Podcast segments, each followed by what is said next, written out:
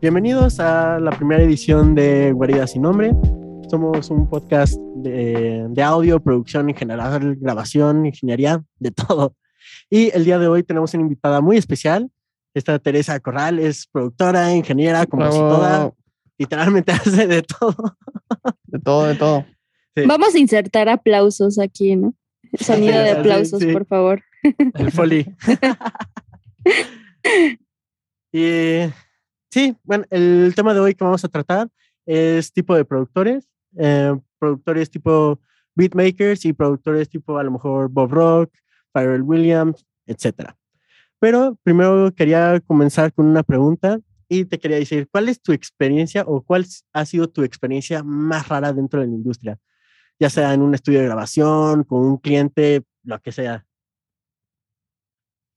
Ay, más rara no lo sé. O sea, hay gente bien rara en la industria y me ha tocado, me ha tocado trabajar con gente extraña, pero mm, una vez, no voy a decir nombres y espero, o sea, seguramente ni nos está viendo, pero hay una productora mexicana, mujer, este, muy chida, que yo admiraba muchísimo y un día me tocó trabajar con ella en una sesión, eh, me tocó pues ahí asistir la sesión y me corrió del estudio, o sea, así de que, ay, no, pues es que a mí me gusta trabajar sola. Y yo así, ay, Dios santo, y me corrió y así se, se me cayó un, sí, se me cayó una ídola, ¿no? De verdad espero que no nos esté viendo porque me da miedo, o sea, a la fecha es como que una morra que si me dicen cómo vas a trabajar con tal, es como, no, no, gracias, me da miedo, no porque la odie, o sea, no me lo tomé personal, ya después Pero... me dijo como, oye, no es personal, solo no me gusta trabajar con nadie, pero yo estaba en ese estudio trabajando, ¿no? Entonces me, me corrió, pero bueno, creo que eso ha sido lo más raro. Eh, muchas otras cosas. Luego me ha tocado trabajar con artistas que te piden cosas bien raras. Una vez me tocó trabajar con un rapero muy, muy, muy famoso. No sé ni de qué país es, pero afuera del estudio había gente formada que había estado desde la madrugada esperándolo, así que querían un autógrafo. Y yo estaba trabajando ese día, no en su sesión, pero estaba en el estudio uh -huh. y me pidió un vaso de agua. Me dijo así de, ay, oye, ¿me puedes servir un vaso de agua? Y yo así, pero, o sea, por, o sea, como, ¿por qué me está pidiendo un vaso de agua? Claro. Pero le di su vaso de agua y nunca se enteró que yo trabajaba ahí, como que pensó que yo era la del agua, ¿no? Sí, sí, sí. Eres la persona específicamente para el agua para vasos de agua, exacto. Pero creo que eso, o sea, en general todo, eh, luego gente fea, gente que eh, ya se claro. imaginarán, gente que te dice cosas, gente que te quiere hacer menos, también hay gente muy chida, pero cosas raras creo que esas dos.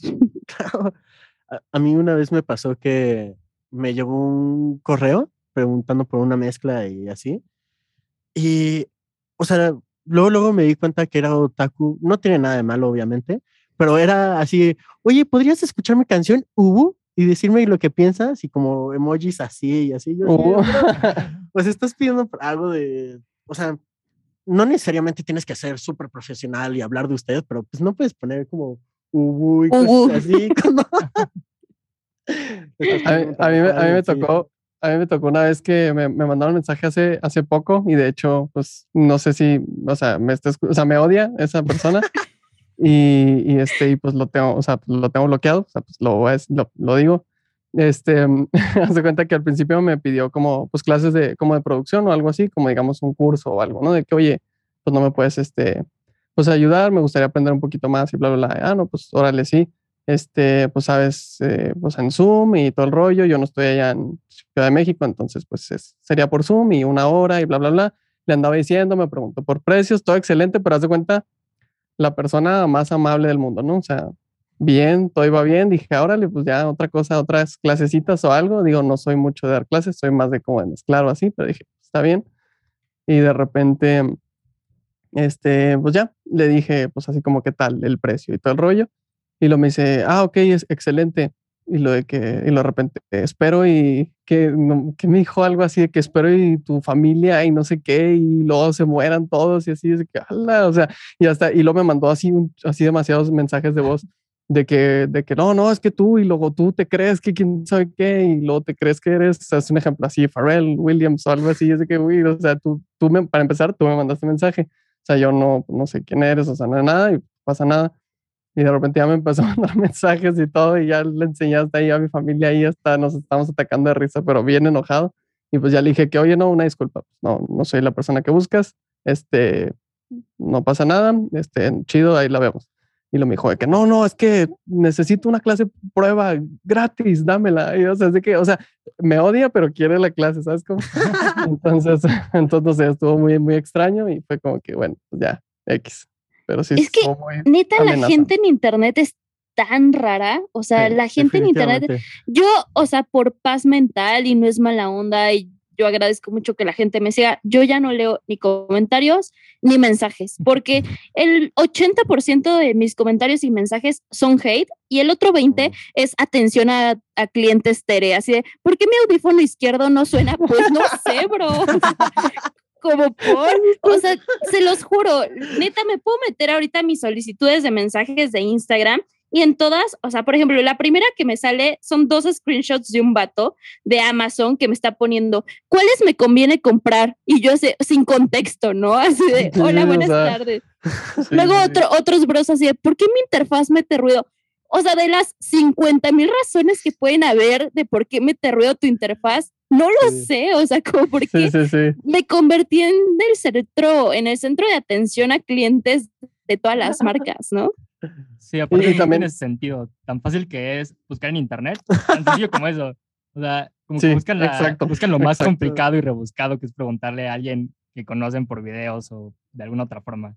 Y aparte es como, pero, o sea, ¿crees que te voy a contestar? Exacto, o sea, mínimo si fuera como en los comentarios de un video dices, ah, bueno, está bien, pero ya directamente en tu Instagram, pues ahí sí. Sí, o sea, y aparte también como que siento que es algo, es algo igual y hasta que se puede ligar con esa onda de como eh, confundir un poco a los productores o así, que, o sea, también, bueno, ven que pues le sabes a la onda del audio, eres ingeniero en audio, todo el rollo, o sea, está chido, pero a veces pueda que te pregunten cosas que, es un ejemplo, tú, no sé, tocas, no sé, la mandolina, pues, no sé, igual y no, no, no sé, o, o una flauta, yo qué sé, y de repente te, te, preguntan de que, oye, este, ¿cuál, una técnica o algo así? Es de que, o sea, yo no sé todo, o sea, sé, o sea, estoy en una rama, es como de que, es como preguntarle a un ingeniero de sistemas de que, oye, pues no sabes por qué Instagram de repente se me traba y es de que, pues no sé, o sea, no trabajo en, o sea, es como que esas confusiones que siento que como que la gente piensa que, o igual y que sabes, o sea, que por ser, por hacer esta profesión cierta cosa, como que ya sabes todo. Sí, algo que me gusta mucho de esta industria es que nunca dejas de aprender. Tú puedes ir a la escuela, puedes tener hasta doctorados, pero al final del día nunca vas a dejar de aprender. Sí, justo, y o sea, al final la escuela, si me di cuenta de algo, es que la escuela te da como unas bases teóricas, sí, está muy chido el libro. Eh, yo disfruto mucho aprender, o sea, de verdad, aprender es de mis cosas favoritas. Me gusta como que, o sea, no es como por, no sé cómo decirlo, pero me gusta como que ser inteligente, ¿no? Es algo que disfruto mucho. Sí, claro. Y no es porque yo diga como, ay, soy la persona más inteligente, disfruto como desarrollar esta capacidad de inteligencia y eso te lo da la escuela, pero la parte eh, de habilidad, la parte técnica, eso te lo da la práctica. O sea, yo en estudios aprendí yo creo que muchísimo más de todo lo que aprendí en la carrera, pero también mucha gente me dice que, bueno, es que la escuela no sirve de nada, este, nada más fuiste a tirar tu dinero, ya te hubieras puesto un estudio. Con el dinero que me hubiera puesto un estudio, pues no lo hubiera sabido operar para empezar, ¿no? y después creo que las bases teóricas que te da la escuela es algo que en ningún otro lado vas a, entender. O sea, en YouTube, en la escuela de YouTube, que está muy chida, lo que quieras, dudo mucho que alguien todos los días se pare a las 7 de la mañana para estar 8 horas aprendiendo, ¿no? Como es el método que te dan en la escuela. En mi opinión, yo sé que esto puede ser como, porque todo lo que yo digo es así de ¿qué tal?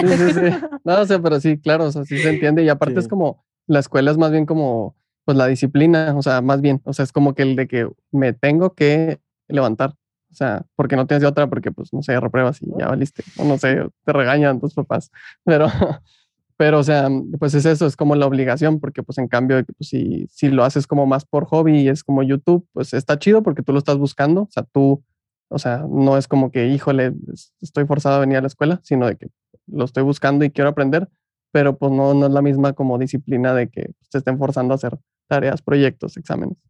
Aparte, y o sea, pues en, ah, ingeniería, pues, o sea, no, perdón, en escuela de audio. Este, lo que iba a decir es que también cuando vas a la escuela tienes acceso a, la facultad, o sea, con tus maestros acercarte y decirle, oye, este, no, ¿cómo funciona esto? A lo mejor no es de su clase, pero es algo que el profesor conoce. Entonces tú te puedes acercar con profesores que a lo mejor son personas, no son las más importantes, pero ya son alguien dentro de la industria y su perspectiva y su conocimiento te va a ayudar muchísimo. Sí, no, la verdad, o sea, perdón, como gran parte, como por lo que pagas es justo como por estos profes, o sea, la verdad, tienes esos profes enfrente y les puedes preguntar lo que quieras, como dices, y son profes que ya tienen toda la experiencia, tienen años y años y años trabajando en estudios, en distintos proyectos, o sea, la verdad sí te da un plus, no, no es como que sea necesario, pero tampoco es que, que, uy, no, la escuela está horrible, no aprendes nada. Y, porque sí, es que como dices, tú he visto comentarios así, un día vi un Facebook así, así, era específicamente del SAE, a ver comentarios les pusieron como de, no, ¿para qué pagan al SAE? Es una mierda. Van a ser tres semestres nada más para entender qué es el BitDev. Mejor cómprate un estudio y cómprate equipo y así, ¿no? No, aparte, no sé si se han fijado, pero la banda que comenta esas cosas, yo para nada estoy defendiendo las escuelas, eh, las escuelas en México de audio, de producción, todas están en el mismo hoyo, ¿no? Tienen cosas buenas, cosas malas, pero todas están así en el, sí. Pero la gente que comenta esas cosas es gente bien frita, o sea, que te metes a verlos o que los conoces. Yo conozco gente en persona que me dice, no, ¿para qué estudiaste? Te hubieras comprado un estudio y no sé qué. Y es como, güey, me lo está diciendo alguien de 32 años que no ha hecho nada de su vida, que nada más medio sabe moverle el Ableton y sabe hacer baterías en Ableton y se acabó, ¿no? O sea, todavía si me lo dice Gustavo Santaolalla es como, órale, va, bro, no te la compro. Pero te lo dice gente bien nefasta, ¿no? Oye, yo tengo como una pregunta en específico de, de, justo eso que estás diciendo, de que ya ahorita que has, o sea, crecido demasiado, o sea, ahora sí creo que te estás pasando de lanza de las últimas 24 horas. Y la neta sí, o sea, acabo de ver, ahorita estoy viendo mi celular y estoy por llegar a 120, pero en la, desperté con 80 y es como, ¿qué está pasando? O sea, TikTok. pero bueno, eso te digo, qué chido, felicidades. pero a lo, a lo, que voy es de que, como, por ejemplo, obviamente, pues te llegan muchos y entiendo que muchos, muchos, muchos comentarios, como dijiste, son pues, pues malos, o sea, mm, igual y, o no hate o no sé, o queriéndote corregir o, queriendo, o queriéndote, no sé, cualquier otra cosa. Entonces, como que cómo tú, pues, o sea, siempre has dicho, la verdad no me importa mucho, o de repente el primer comentario antes, de, cuando estabas empezando en TikTok, o yo, el primer comentario como que si te caló, o cómo estuvo la onda de cómo eh, deal con, con eso. Pues ahorita, o sea, como les decía, ya por paz mental intento no leer o si medio ahí le doy una ojeada, pero intento no ver cosas, porque sí, hay demasiado hate y es hate contra mi persona. Todos los, o sea, neta hay demasiados comentarios así de, ja, ja, ja, la disque ingeniera, a ver, enséñanos tu título y es como, bro, o sea, como por, o algo que me tiran mucho hate es como, ¿por qué dices ser ingeniera si no hablas de cosas técnicas? Y es como, güey, como, ¿por qué voy a estar explicando cosas técnicas para un público en TikTok que no lo va a entender, ¿no? Sería cerrarme a un público muy, muy chico. Por ejemplo, en la mañana alguien me puso algo así de, a ver, pero enséñanos cuál es la impedancia de esos audífonos. Es como, bro, hay mil cosas que importan más en unos audífonos que su, que su impedancia, ¿no? Y le respondí así de, la impedancia es tal y tal y tal, y no tiene nada que ver con si unos audífonos son buenos o son malos. Es una característica, pero no va a definir la calidad de unos audífonos, ¿no? Entonces, como que intento ya no pelearme con este tipo de gente porque siempre, por alguna razón, encuentran la forma de querer hacer menos mi video o lo que estoy diciendo en muchos, muchos, o sea, podría poner mil ejemplos. Todo el mundo me está buscando de, no, pero es que esto, esto y esto y otro, y esto está mal. Entonces, la verdad es que desde que empecé, dije como, güey, a mí el hate pues ni me va ni me viene, está feo, o sea, se siente feo. Hay momentos que cuando yo me ponía a leer tantos comentarios feos era como, güey, ya quiero llorar porque me ponían cosas feas hacia mí, o sea, no hacia el contenido, hacia mí. Y también me han llegado mensajes de odio, o sea, neta de odio de gente que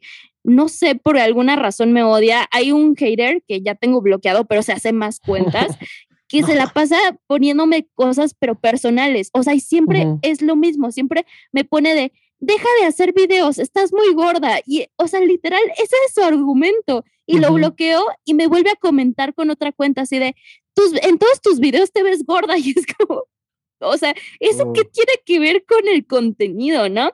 Pero creo que por paz mental lo que todo mundo debería hacer es literal ignorar eso. Hay una persona que admiro mucho y sigo mucho su podcast, se llama, seguro lo conocen, Roberto Martínez, me encanta, y ese bro le, llueve hate, o sea, también le cae muchísimo hate. ¿Por qué? No lo sé. Supongo que mm, porque somos personas odiables, fácil de odiar, pero lo que él dice es como que él literalmente no ve los comentarios y es lo que ahorita me está pasando, así que literal no los veo. Me encantaría leer a la gente chida, a la gente linda, que la gente como que neta creo que le gusta mi contenido, agarra y me manda un mensaje directo y, eso sí lo llego a ver muchas veces.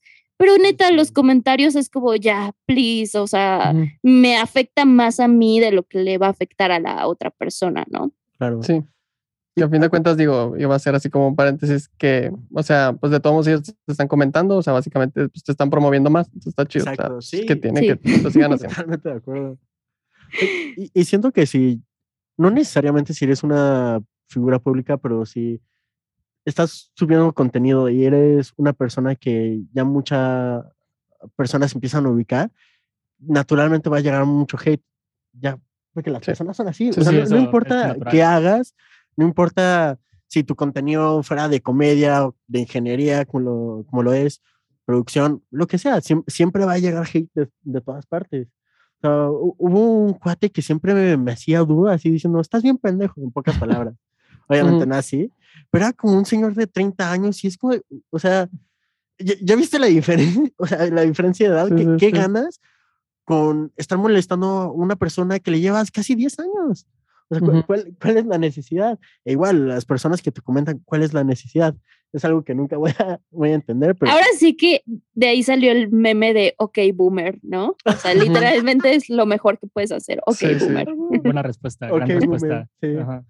sí. no sé, está, está bastante, bastante complicado.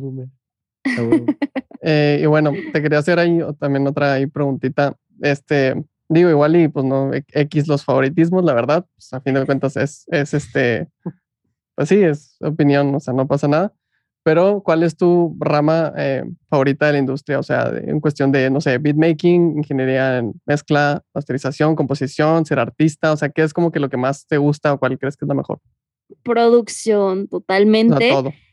Eh, más que producción, dirección artística. Mi sueño así de vida es ser A&R de una disquera, pero de una señora disquera, ¿no? De Sony, de Warner, de la que caiga, la que me está escuchando aquí, aquí tienen alguien que quiere ser A&R. Como que darle todo, darle todo este sentido a los conceptos es algo que me apasiona y por eso justo quise estudiar ingeniería, ¿no? Porque quería saber la parte técnica, quería saber la parte creativa que ya la había estudiado, quería tener como el 360. Me encanta ser artista también, o sea, es algo que disfruto mucho, pero sé que mi tirada no es ser artista, sé que yo no nací para ser artista, pero darle concepto a las cosas y es algo que hablo muchas veces con mis clientes, ¿no? Así de hacer rolas no es hacer rolas, no es de, ay, me armé un beat y le vamos a poner una letra encima, hay que desarrollar un concepto de qué vamos a hablar. Si quiero que mi rola sea color azul, ¿Cómo voy a hacer? ¿Cómo le voy a transmitir a la gente que la, la rola es color azul, ¿no? Con mil y un cosas se puede hacer. Entonces, eso me gusta mucho y últimamente, bueno, más bien cuando entré a la carrera, me di cuenta que soy muy buena en la parte acústica. Entonces, si algún día ninguna disquera me quiere contratar de A&R, pues me encantaría como que poner una consultoría de acústica para arquitectos y así. Eso neta me apasiona muchísimo también porque quería ser arquitecta en algún momento de la vida y creo que es una gran combinación la acústica con la arquitectura. Definitivamente. Sí, de hecho, hay muchas personas que se dedican a literalmente a diseñar la acústica de, estudios. De hecho, el, el, que nos ayudó aquí a diseñar nuestro estudio es este Frank, no me acuerdo de su apellido, pero él diseñó los estudios del SAE. Él diseñó el estudio que tiene el piso flotante, que creo que es el de SSL, ¿no? Ah, no, flotado es Genesis. Bueno, Genesis está con piso flotado.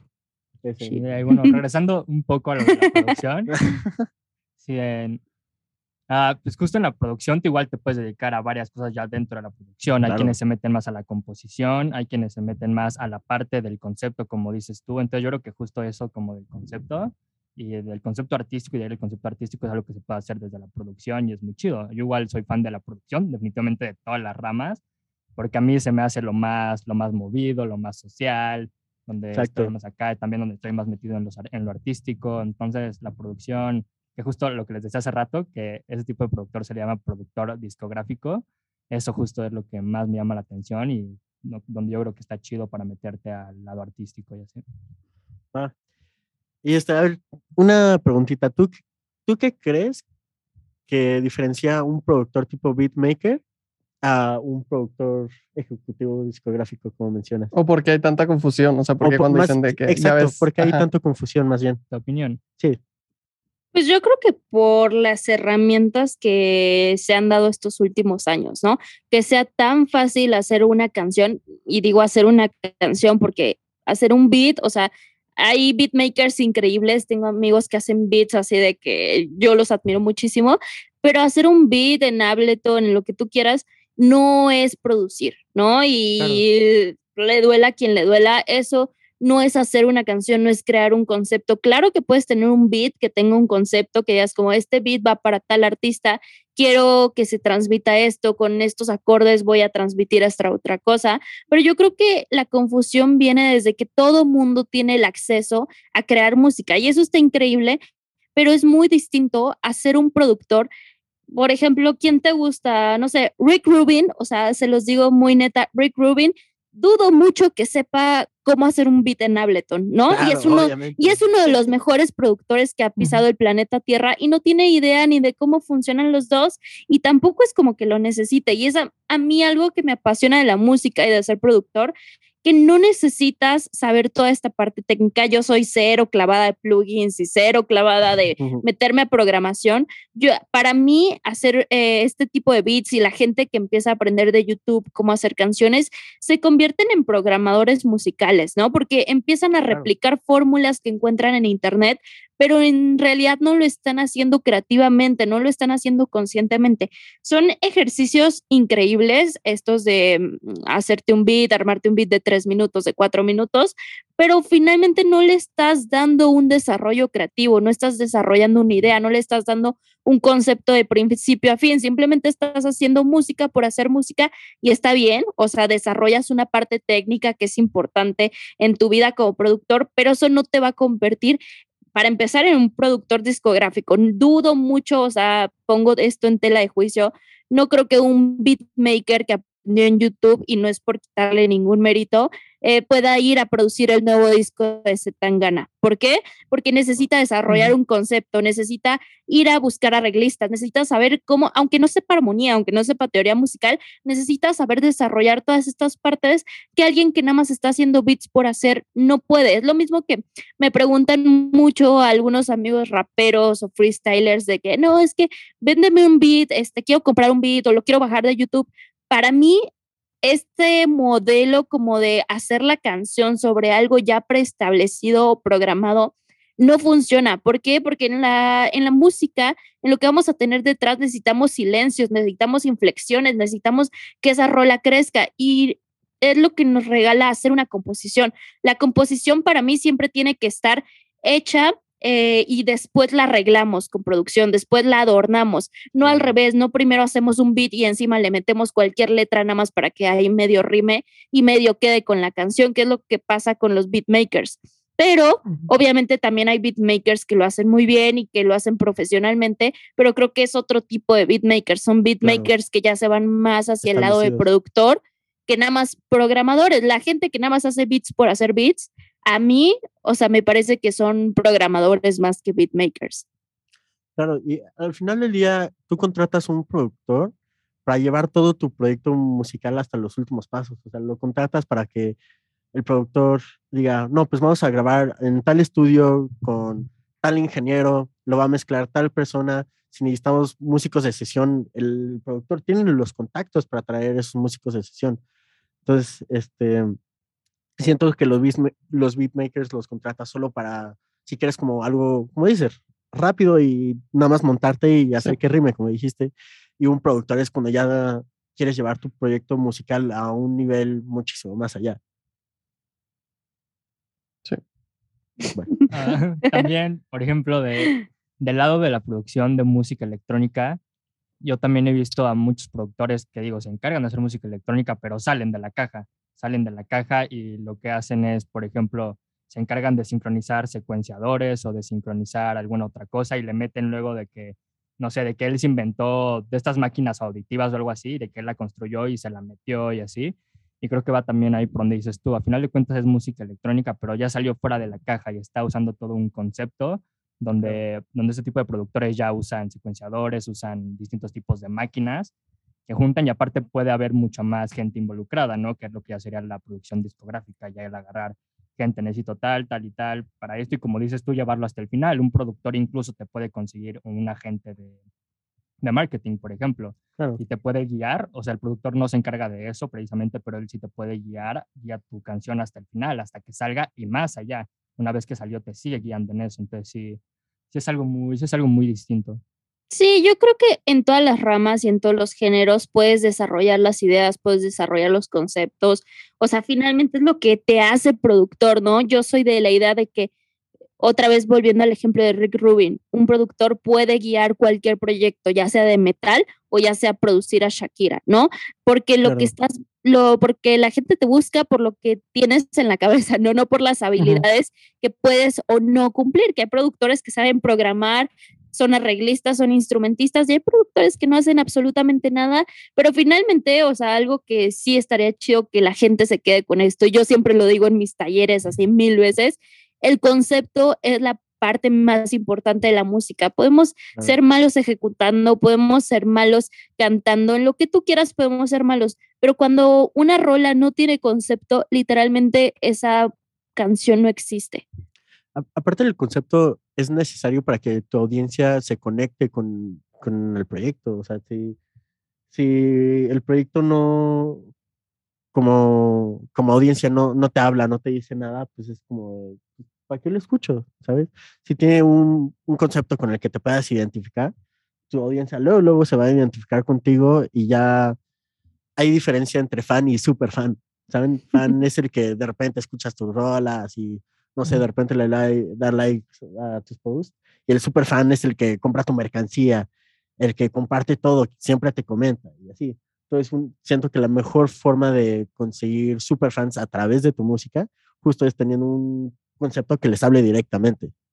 Sí, sí, claro. Sí, porque de repente se, se vuelve así hasta bastante aburrido cuando son como, casi, casi como mixtapes, o sea, como, como nada más, o sea, como que agarraron de que, pues tenemos 30 rolas, vamos a agarrar 12 y pues sí, así con una tómbola ahí, o sea, hay que pues, saber cuál sale. Sí. Y, y, está chido cuando tiene un, un, concepto, o sea, y a fin de cuentas sí, casi siempre, o sea, por eso casi siempre es como los, los clichés de que, no sé, igual y le preguntas a alguien de que, oye, ¿cuál es tu, este, cuál es tu álbum favorito? Y le queda el Dark Side of the Moon. O sea, siempre, o sea, como que por, porque hay tantos clichés, pero es, por, es porque siempre está como, este, esa onda del concepto ahí, o sea, como que nunca, pues sí, nunca muere, o sea, nunca harta, pues nunca está de más como tener esa, esa onda. Y, y los álbums conceptuales también o sea, eso es, es, como que una de mis cosas favoritas, así como el nuevo de, ahorita que, está, que me pusiste lo de Juanes, este, el, el, último de Juanes, el de, el de ¿qué? Orígenes, Origen, algo así, este me gustó mucho que son literalmente sus canciones favoritas.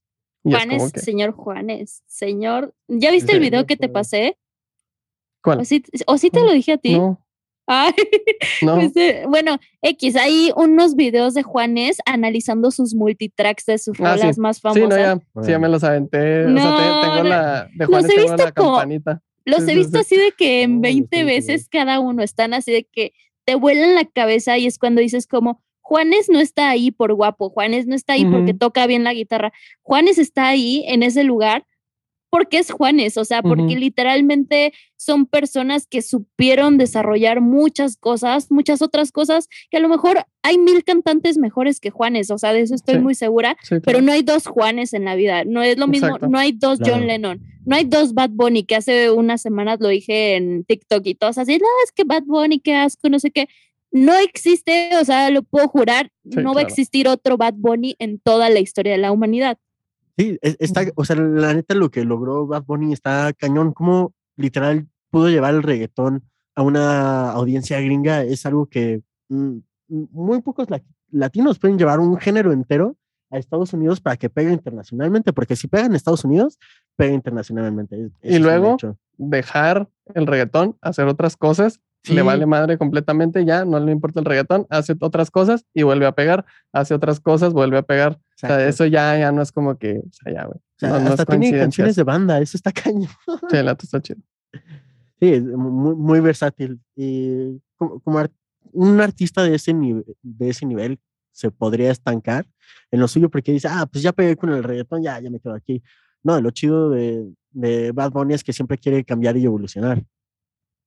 Sí, y es lo que te va a hacer diferente a ser un artista one hit, one, eh, one hit wonder.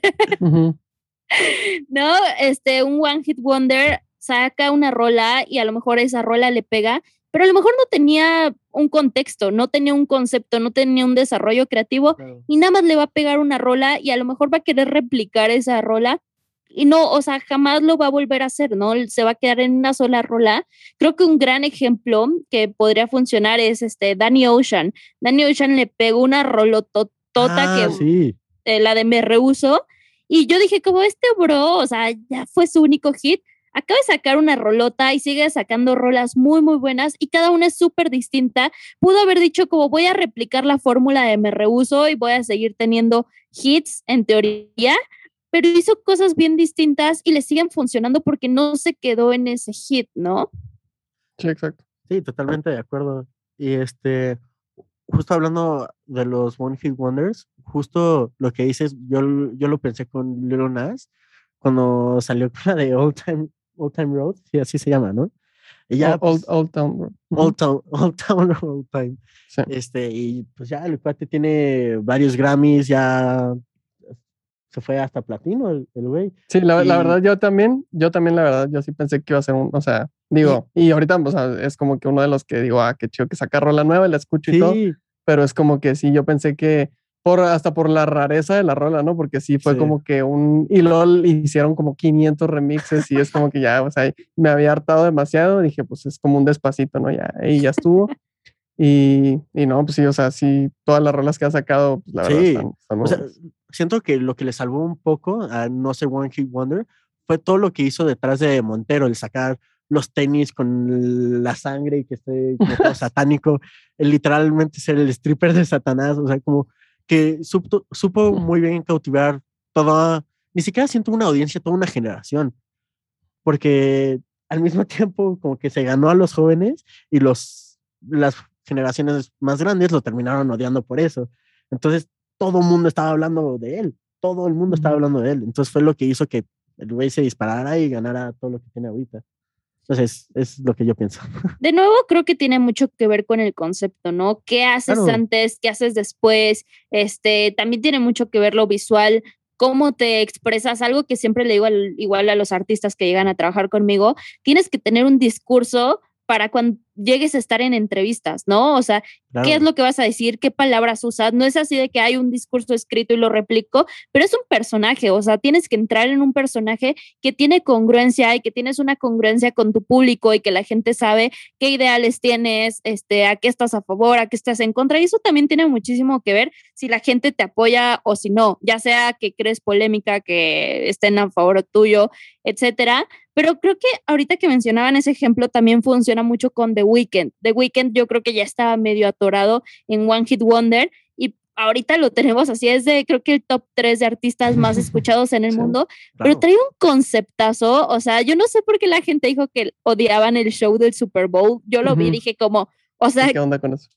Como por, o sea, que no estén acostumbrados a que quieren que todo el mundo esté bailando y brincando y cantando y de, hay coreografía, muchos bailarines, pero a mí me parece mucho más admirable crear un concepto y desarrollarlo y sobre todo cómo lo llevas en vivo, ¿no? Este hombre lleva en vivo sus conceptos y bien cañón, todas sus fotos de Instagram traen el mismo concepto, todas sus fotos de Instagram te cuentan la misma historia, ¿no? Entonces creo que es otro gran ejemplo de alguien que no se quedó en el One Hit Wonder. Claro, estoy, totalmente de acuerdo, la Oye, Tere, ¿y quién, quién es tu artista eh, favorito Así de como de all time. En la vida, Mecano. Sin ninguna duda. Eh, sobre todo, Nacho Cano. sí, o sea, es que los admiro demasiado. Por, el concepto que tienen. Cuando escucho las rolas de Mecano, y me acuerdo desde chiquita, eh, en mi casa se escuchaba mucho Mecano. Mis papás ya no son fans, por alguna razón les dejó de gustar, pero a mí, a mí me terminó encantando me acuerdo que escuchaba las rolas y me imaginaba las historias. Por ejemplo, Hijo de la Luna siempre me quedó muy claro que era como de una aldea gitana, que les estaban invocando a la luna, que era una leyenda. No es serio, este cementerio también tiene una historia detrás. No hay marcha en Nueva York, que tiene todo un contexto de la crisis económica que se estaba viviendo en España. Este, Cruz de Navajas tiene hay un problema de, unos esposos que el, esposo encuentra a la mujer con otra mujer y es como, son historias que ellos se armaron en sus cabezas que ninguno de ellos, ninguno de los tres vivió, pero crearon historias que tenían mucho que ver con el contexto ya sea social, el contexto que estaba viviendo, no sé, su familia, eh, hay historias que se inventaron de la nada, por ejemplo, Hijo de la Luna es una historia que se inventaron de la nada y para mí componer desde una perspectiva en la que no has estado, componer desde unos ojos ajenos se me hace algo tan neta, tan admirable, porque componer lo que te ha pasado es como, ok, o sea, estoy sacando lo que a mí me ha pasado, pero ponerte en los zapatos de alguien más y crear toda una historia, además, eh, Mecano, además de las rolas que tiene, o sea, las letras y toda esta narrativa, creo que mm, eh, saben congeniarlo mucho o supieron congeniarlo mucho con la música. Por ejemplo, hay una rola, eh, les puedo dar así mil detalles que yo he analizado a lo largo de mis 21 años, ¿no? Podríamos hacer un podcast de mexicano, pero por ejemplo, hay una rola que se llama Ay, qué pesado, el kick es el kick más pesado que he escuchado en todas las rolas. O sea, neta, te está así golpeando la cara y la rola se llama Ay, qué pesado, ¿no? Eso está loquísimo. Hay una rola que se llama No hay marcha en Nueva York y todos los acordes son inversiones de jazz y o sea, están en Nueva York, tiene mucho sentido, ¿no? Es puro jazz, la rola es popera, o sea, la letra es popera, la estructura es popera, pero todos los acordes son acordes típicos del jazz. Entonces, esos detalles que fui encontrando mientras iba creciendo y mientras me iba clavando en su producción, se me vuelan así la cabeza, pero como no tienen una idea, puedo pasar horas escuchando Mecano porque es como meterte en libros, en historias bien, bien cañonas, que creo que muy pocas personas pueden eh, lograr. Yo no conozco otro artista o algunos otros artistas que hayan desarrollado un concepto como el de Mecano. A lo mejor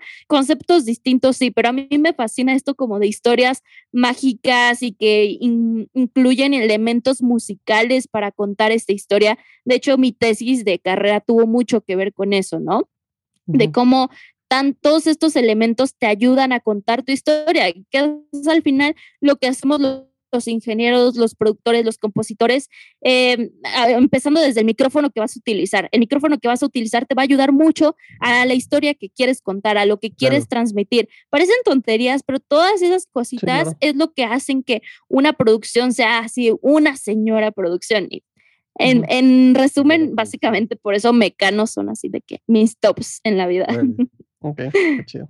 Pues sí, justo lo que había mencionado, o sea, si tú tienes un concepto así de cabrón, tu audiencia se va a enamorar contigo. Tal caso es contigo y pues, Mecano. Sí, aquí somos este, las más grandes fans de Nacho Cano, neta.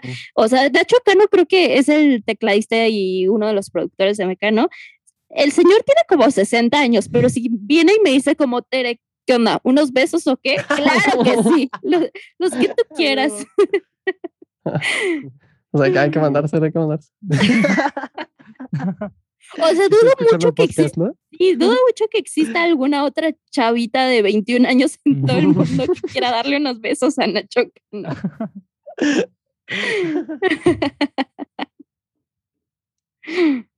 Sí, la verdad, respecto a todo eso que todos los artistas que dicen, la verdad se ve luego, luego, bueno, para mí es muy obvio, la verdad hasta, por ejemplo, en Ed Maverick, ¿no? Cuando hasta era miércoles de mandar a chingar a su madre a Ed Maverick. Pero una vez, una vez subió unas historias y vi los discos que les gustaban, que eran unos discos como icónicos en el indie en general. Y la verdad me pareció muy cañón porque eran discos como muy under que creo que muy pocas personas toparían. Y como dicen ustedes, es muy obvio. O sea, luego, luego en todas las personas famosas, por más mainstream que sea, luego, luego si te pones a investigar un poco detrás, a ver qué, cómo piensan, qué es lo que hacen, luego, luego, así sea Mon Laferte o Juanes, luego, luego te das cuenta de qué es lo que hay detrás de todos ellos, la verdad, luego, luego te das cuenta de que hay mucho trabajo, tanto de ellos mismos como con los que trabajan y de lo que quieren hacer. Entonces, sí creo que es algo muy importante. Sí, creo que, o sea, algo que les decía hace ratito, la gente famosa, bueno, y digo famoso, creo más en el éxito que en la fama, la gente exitosa, la gente que está ahí, es por algo. Yo no creo en las casualidades. Si los Beatles estuvieron ahí, fue porque algo hicieron, ¿no? Si Michael Jackson estuvo ahí, si Madonna estuvo ahí, o sea, es porque literalmente algo hicieron, no es porque, ay, es que estaba muy bonito y ya este, fue famoso de la noche a la mañana, es porque realmente eran talentosos y tenían algo que aportarle al mundo. Claro, sí, estoy totalmente de acuerdo. Bueno, pues yo creo que esto... Antes, ya para cerrar, para cerrar esta pequeña plática, ajá, justo, ¿cuál sería como tu conclusión respecto a todo esto? ¿Qué es, ¿Qué es lo que te gustaría decir a las personas que escuchen este podcast con lo que más, con lo que más quieres que se queden y lo más importante? Fuera de que ya hablamos mucho del concepto musical, creen conceptos musicales, eso todo cool, pero algo que estaba pensando justo hoy y lo estaba pensando demasiado, allá afuera hay 40 mil o 400 mil productores, músicos, artistas, lo que quieran. Nadie no va a llegar un A&R, no va a llegar un ejecutivo con una maleta con 3 millones de dólares a decirte como, oye, escuché tus rolas, este, te voy a contratar. ¿Qué vas a hacer tú para ir a ganarte esos 3 millones de dólares, ¿no? Ah, eh, si tienes alrededor a 400 mil personas que son exactamente igual de buenos o mucho más buenos que tú, ¿cómo es que vas a sobresalir? Creo que quedarse cruzado de manos y estar esperando a que te llegue el éxito o la fama nunca va a suceder. La gente que está en el lugar que está, está por algo, está porque hizo algo bien, porque es inteligente, o sea, la inteligencia de verdad es algo que yo los invito a que desarrollen mucho yo creo que ser inteligente es la cualidad más increíble que puede tener un ser humano, aprender, eh, leer, eh, investigar, creo que eso es lo que más te va a dar armas en la vida. Entonces, ahora sí que mi lección de tía sería que no te quedes ahí sentado esperando a que pasen las cosas. Ve allá afuera a competir con los otros billones de personas que están y que les aseguro que hay miles y millones que son mucho mejores que ustedes. Entonces hay que ir allá afuera a superarlos a todos ellos. Siempre va a haber un chino mejor que tú. y de ocho años aparte. Y de ocho, años. de un cuarto de la edad que recién nacido. sale un chino recién nacido y ya es productor el güey. No, lo dudo, la neta. Eh, bueno, Tico, ¿algo que quieras decir tú? No, cero, cero, cero. Todo chido. Todo chido. Todo ya no. Pues ya, pues, ok, va, pues muchas gracias, eh, la verdad, muchas gracias por muchas gracias por venir. Por tomarte este tiempo, por compartir esto, que pues, ya sabes que la idea es que, que esto sea compartido, lo escuchan los demás y dejemos algo en los demás. Entonces, muchas gracias. Y pues ya, si no hay nada más, gracias, gracias. Si no hay nada más que agregar, Este, no, no, ya esto concluye el primer episodio de nuestro podcast. Este, nos pueden seguir a nuestras redes sociales. Este, nosotros estamos como Estudio Sin Nombre en Instagram y TikTok. Tico Costa igual, creo que en todas las redes sociales estás igual, ¿no? ¿O me sí, Tico Costa MX. Y pues también a Teresa igual. Entonces, pues sí, nos vemos la siguiente vez. Bye. Bye. Chao. Dale.